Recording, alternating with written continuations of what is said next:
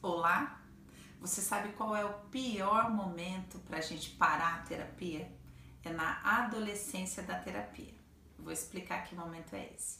Quando a gente começa a terapia, Freud vai dizer que o que vai garantir o sucesso da terapia é o processo de transferência. Como que se dá o processo de transferência?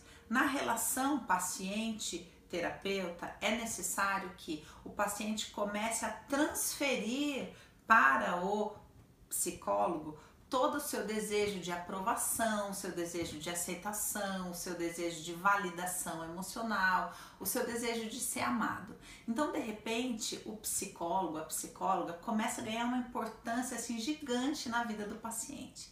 Então, geralmente na sessão, a pessoa vai falar, ai, porque olha, se não fosse a terapia, olha, porque a terapia, porque olha, o que você falou para mim é maravilhoso, ou vai falar, ai, porque olha, fulano, minha mãe, meu marido, a minha amiga tá com ciúmes da minha terapia.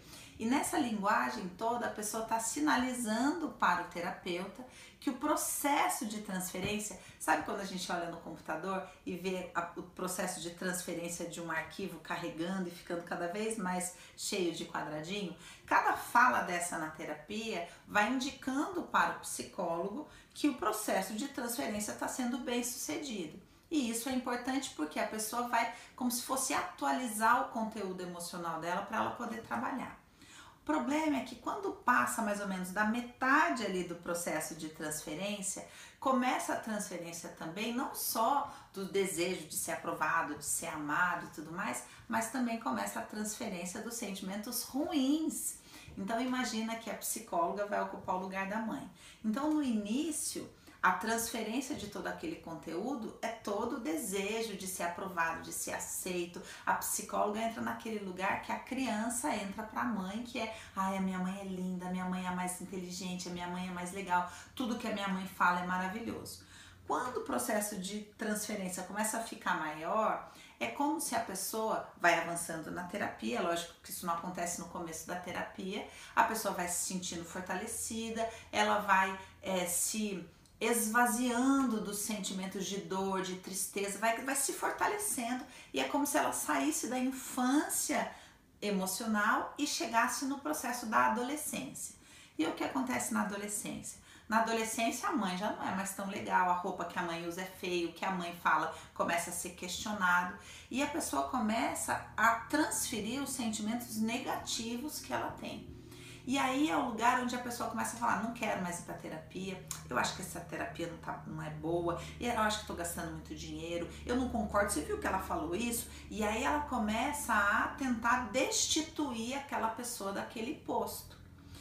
Qual que é o ideal? Que esse assunto seja levado para a terapia. Ou seja, olha, eu tô querendo parar e conversa-se a respeito disso para que a pessoa vá atualizando é, o sentimento dela vai amadurecendo e vai tendo a possibilidade de trabalhar isso em terapia, entendendo que isso não tem a ver com a psicóloga. Assim como na infância da terapia, a psicóloga não é a melhor pessoa do mundo, não é a pessoa perfeita, na adolescência, a psicóloga também não é a pior pessoa do mundo.